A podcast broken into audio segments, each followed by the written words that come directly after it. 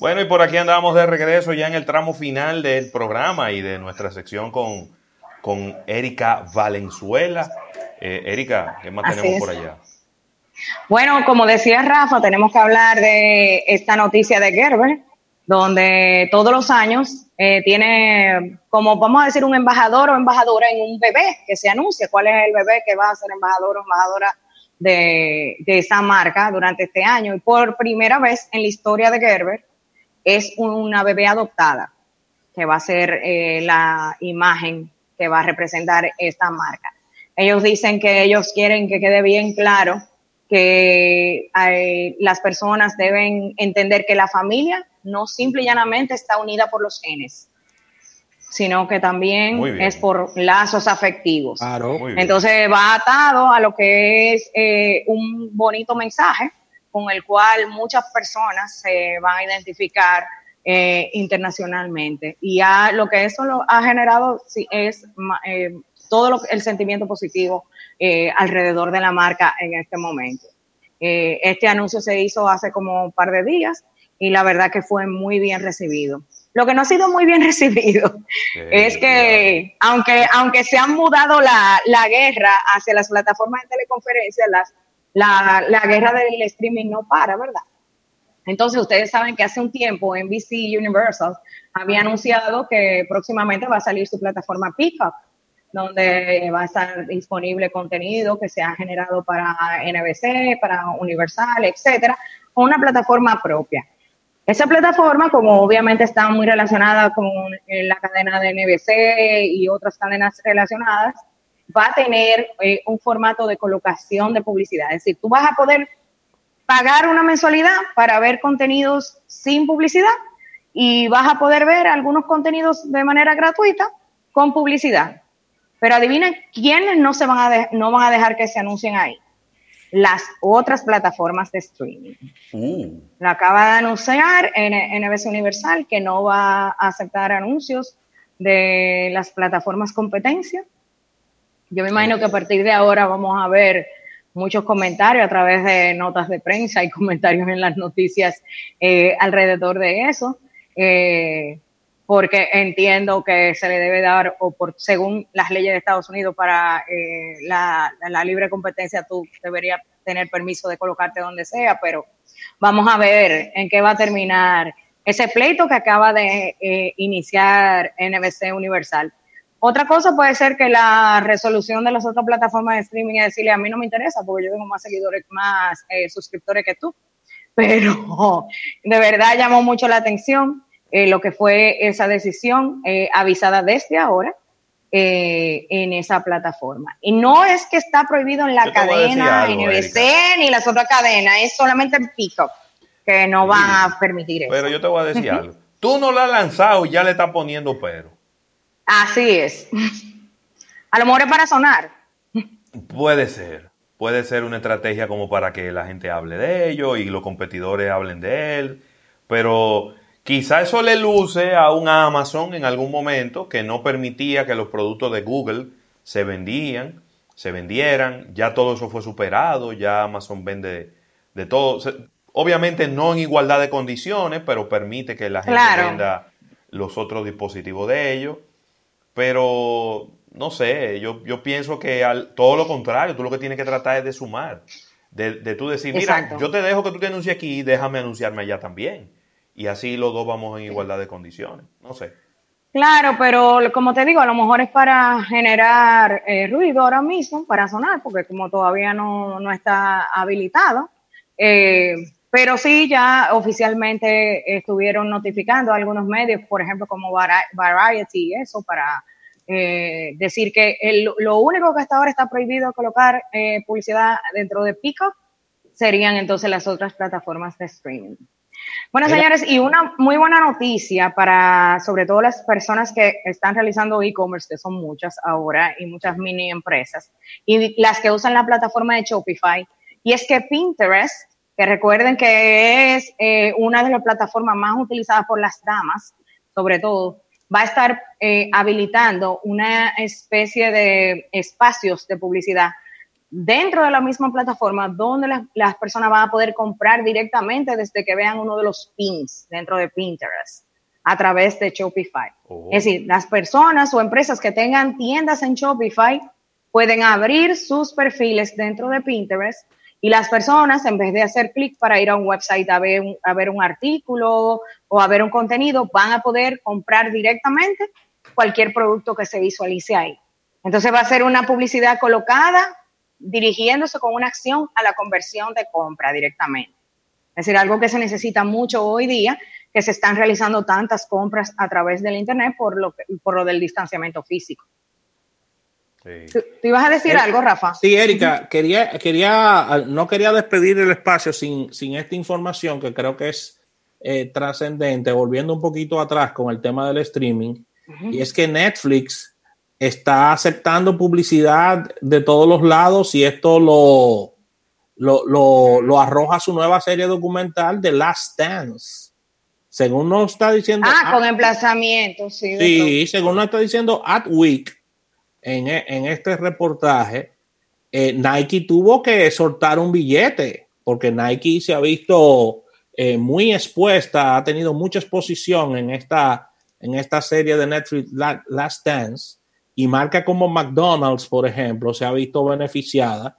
Y dice Adweek que en el caso de Nike, solo en colocación, ellos no tienen el monto que pudo haber estar pagando Nike por esta iniciativa, pero solo en colocación hay medio millón de dólares. No, sí, pero ah, lo que pasa es que se ha notado mucho más en The Last Dance. Sí. Pero ellos desde hace tiempo que están negociando con los contenidos de las diferentes series. Sí, eh, Ahora, yo te voy a y mientras más popular. Esta es probablemente la forma de product placement o de emplazamiento de producto más orgánica que pueda existir. Claro. Porque tú me estás hablando de, tú me estás haciendo una docuserie, un documental, una serie documental. Tú me estás diciendo las cosas que esa persona hizo durante su vida, desde el punto de vista comercial, los zapatos que utilizó, eh, el momento en donde eh, firmó su contrato con Nike. Eh, y, y, si para que eso salga en el documental, Nike tuvo que cantearse, pues la verdad es que cuando el que la ve no siente que hay nada que se está forzando, sino que sencillamente eso era parte de la historia y, llega de una manera muy orgánica, que es lo que he podido ver el emplazamiento. He podido ver todos los episodios y, encuentro la serie extraordinaria. Y posiblemente el merecedora de un pueblo. Eh, ha, roto, ha, roto realmente el, el, el rating Promedio, tradicionalmente. 5.8 millones de personas están viendo cada episodio. Extraordinaria la serie, fuera de serie. Uno de los datos más relevantes de la serie es que hay casi la mitad de las personas que lo están viendo son personas que pasan de los 45 años de edad. Entonces, ese es un público que a Netflix le interesa porque, ajá, a, Netflix no le interesa los millennials, eso, eso ellos lo tienen por default. Pero el hecho de que gente de 45, 50, 55 años de edad esté sacando cuenta de Netflix o que esté viendo la serie a través de ESPN, eso es muy relevante para ellos y, le, está significando mucho en términos de, valoración de ellos como plataforma y como canal. Eh, de, y vienen por ahí con una cuanta serie muy interesante de, de asuntos del pasado y demás. Mira, tenemos que despedir, Erika, para radio. Quizás podemos quedarnos unos, minutitos adicionales en, YouTube. Pero ya, Nelson, no he mirado ni siquiera mi WhatsApp porque yo sé que seguro él debe de estar eh, diciéndome, mentándome a algunos de mis familiares más cercanos. Así que agradecer a la Asociación La Nacional, tu centro financiero familiar, donde todo es más fácil. Aprovechar para invitar a nuestro público de la radio a que vengan para, para YouTube Live en este after program que hacemos a veces y que nos quedamos unos minutitos por aquí. Así que bye bye, mañana otro almuerzo de negocios a partir de la una.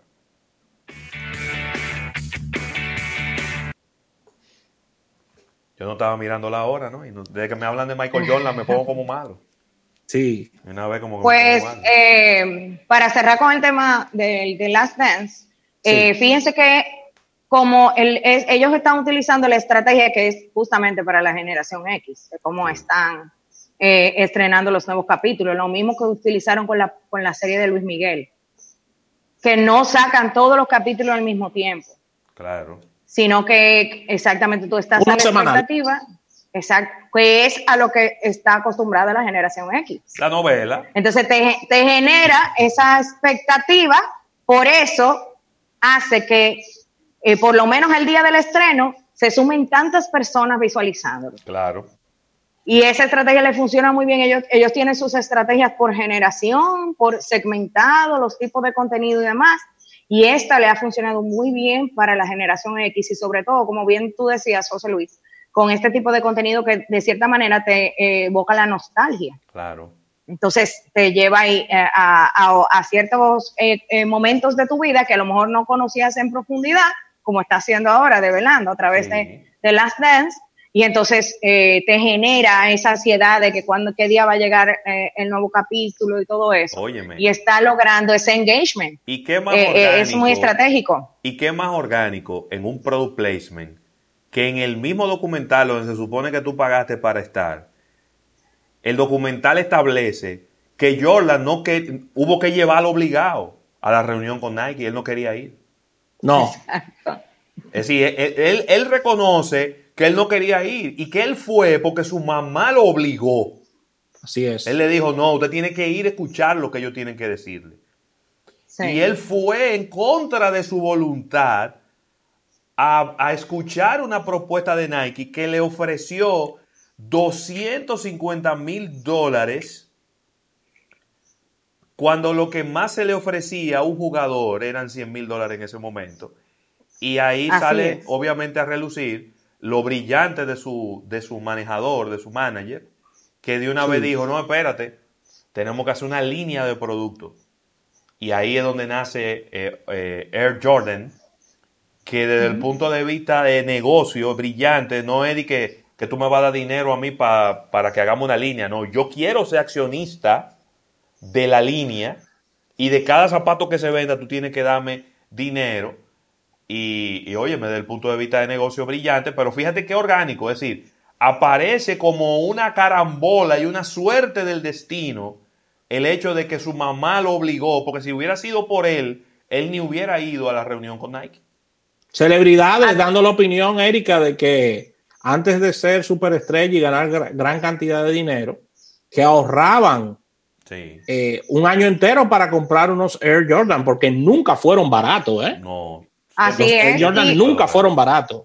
Y fíjate que eso es a través del storytelling, porque es algo, un recurso que utiliza mucho Netflix. Yo, yo siempre recuerdo ese, esa integración de marca que realizaron, realizó American Express con Jerry Seinfeld en su serie de Comedians in Car Getting Coffee, cuando él explicó de dónde salió la primera tarjeta eh, American Express Black. Y esa, el que ve ese episodio no se le olvida esa anécdota pero él lo hizo bastante orgánico. Pero ahí eh, eh, Jerry Seinfeld es embajador de American Express. y te la deja caer en esa historia donde él explica claramente que una tarjeta negra, nada más por el hecho de ser negra, ya tiene muchísimas implicaciones. Y que él tenía todo el dinero del mundo y sin embargo los amigos lo relajaban porque él no tenía una tarjeta negra. Y American Express entonces tuvo que empezar a hacer plásticos negros para que representaran cierto estatus dentro de su cliente que ya tenían cierto estatus. Entonces, eso es integración de marca full a través del storytelling, lo mismo que estamos viviendo con, eh, con esto de Michael Jordan. Entonces, la verdad que son unos genios y cada vez van especializándose más hmm. en este tipo de cosas. Lo vamos a ir viendo mucho más orgánico en, en las nuevas series que van a salir eh, porque todo está basado en la investigación y en cómo la gente va reaccionando de cómo tú le cuentas las cosas. Entonces, eh, este se va poniendo muy interesante esto, sobre todo para las marcas y definiendo también otras especialidades dentro de la creatividad, porque ya no es lo mismo un creativo eh, que sea especialista en realizar los anuncios tradicionales a uno que haga integración de marca de este tipo en estas plataformas.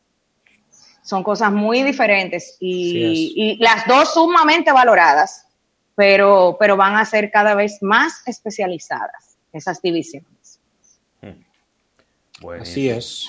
Bueno, pues nada, Erika, qué bueno, qué bueno Gracias. poder eh, estar unos minutitos más por aquí, eh, saludando a Víctor de Champs, que nos está siguiendo a través de, de, nuestro live en YouTube, también Alfredo Campuzano y, bueno, José Abel López eh, también.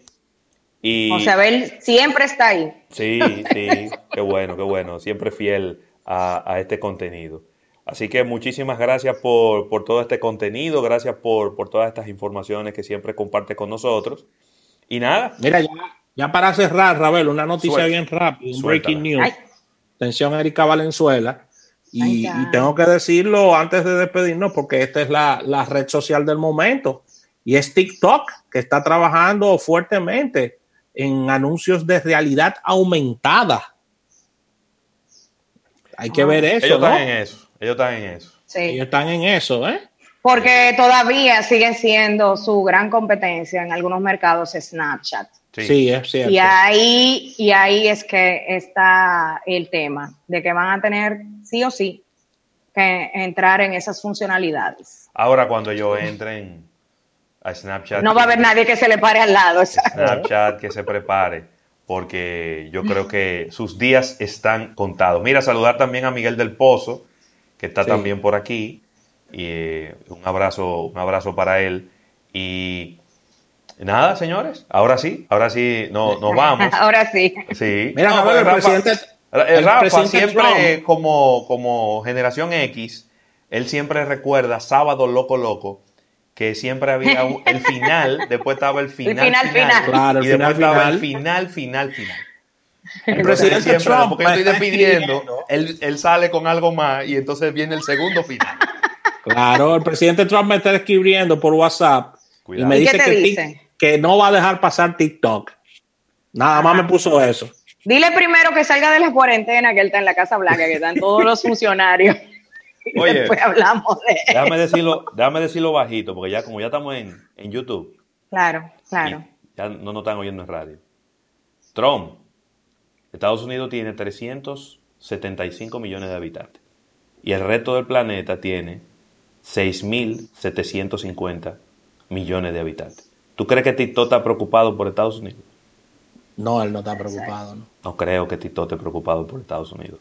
No es que le desagrade el mercado, Imposible. porque a nadie le desagrada el mercado de Estados Unidos. Pero tú te crees que TikTok está preocupado por 350, 375 millones de gente, cuando tiene a 7 mil millones de potencial y creciendo a una velocidad impresionante. Ya TikTok Sí. no es lo que fue en comienzo, que era nada más una red de, de- de- de bromas. y Asia- de- y de hacer asiática solamente. y demás. Yo estoy viendo muchísimas cosas interesantes. Es verdad que hay muchísimas eh, trivialidades y, y- y vanidades de que mujeres que, que tienen que ponerse unos pantaloncitos cortos, apretados para salir bailando y diciendo tres palabras para que la vean. Pero yo estoy siguiendo unas cuentas súper interesantes. Claro. De fotografía, Deportes, est- deportes de extremos. deporte extremo. Yo tengo, yo sigo una cuenta de un árabe hablando de, co- de cómo es la cultura árabe, un profesor de inglés eh, dando clases con frases cortas de cómo hablar correctamente Hay de todo. Hay de todo, mi hermano, hay de todo. Usted quiere seguir Mire. mujeres bonitas, siga mujeres bonitas. Usted quiere aprender etiqueta y protocolo, que por cierto... Música, de todo. Yo, tengo, yo sigo una cuenta de unos zoológicos ahí muy buenas. Ustedes no han visto unos zoológicos. Ella estudió en, en APEC, Erika, Jacqueline Viteri. Sí. Ella, Ah, es, sí, ella es sí. especialista en etiqueta y protocolo. Y ella tiene Sí, una cuenta súper interesante de tips de etiqueta y protocolo, de Sí. cómo comer en público, de cómo manejarse, de cómo saludarse hoy en día. Óyeme, usted puede aprender muchísimo a través de TikTok, porque a veces la gente nada más se queda y se enfoca en las tonterías. Pero que fíjate que ha habido, ha habido mucha migración de generaciones en las redes últimamente con la pandemia. Sí. Por ejemplo, vimos cómo eh, los números de Twitter han variado, es decir, en la, las generaciones más jóvenes han crecido un 25% en Twitter, que eso jamás no lo íbamos a imaginar. Wow. Pero asimismo, como bien tú explicas, las generaciones ma- más mayores, mayores están entrando a TikTok. Pero es porque ahora la familia está más unida y tú vas viendo las plataformas que están utilizando tus hijos, a lo mejor lo están usando en común. Entonces, ahora mismo se están dando unos cruces muy interesantes que va a cambiar todo el panorama a partir Sí. de ahora. Son cosas en las cuales vamos a tener que estar muy pendientes y, eh, y todo esto está cambiando muy rápido y lo cual Bueno. está estableciendo y haciendo más necesario que tú le caigas atrás a audiencias, no a que necesariamente tú tengas una plataforma específica, Claro.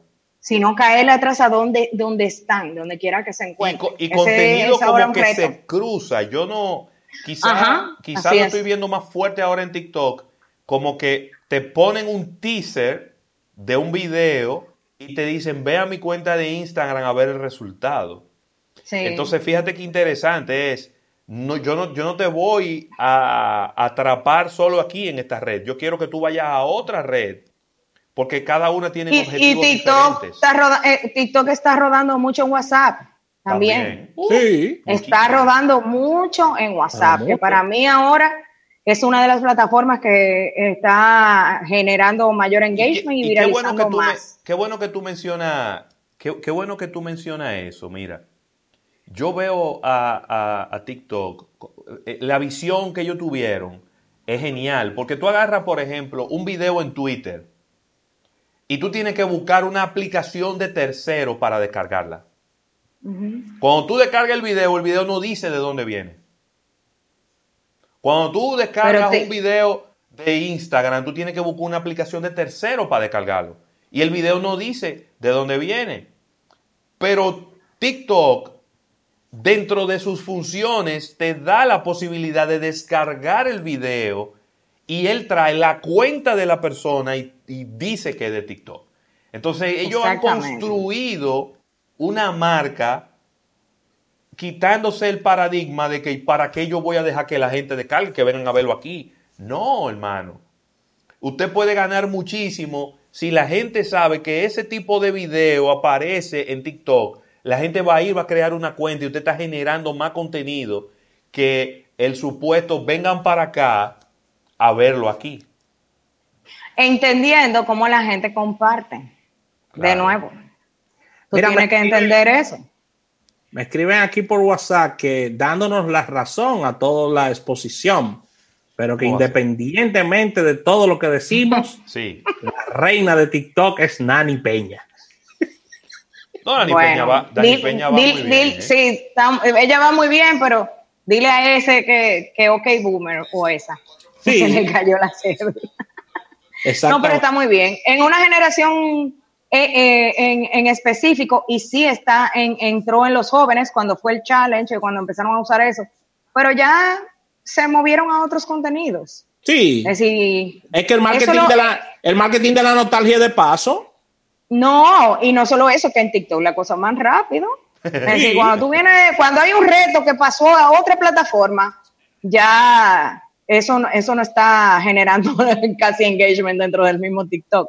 Entonces, eh, eh, es una plataforma muy peculiar y a la cual eh, hay que echarle mucho el ojo y constantemente monitorearla porque eh, los cambios son muy rápidos en las mismas. Y como decía José Luis, como hay tantos contenidos diferentes ahora, eh, tú de repente te encuentras muchísima segmentación, no solamente por generaciones, sino eh, intereses eh, y ese tipo de cosas dentro de la misma plataforma. Tú te sorprendes, por ejemplo, yo he visto muchísimos eh, videos de policías luego del toque de queda, que son los mismos policías que tienen su cuenta en TikTok.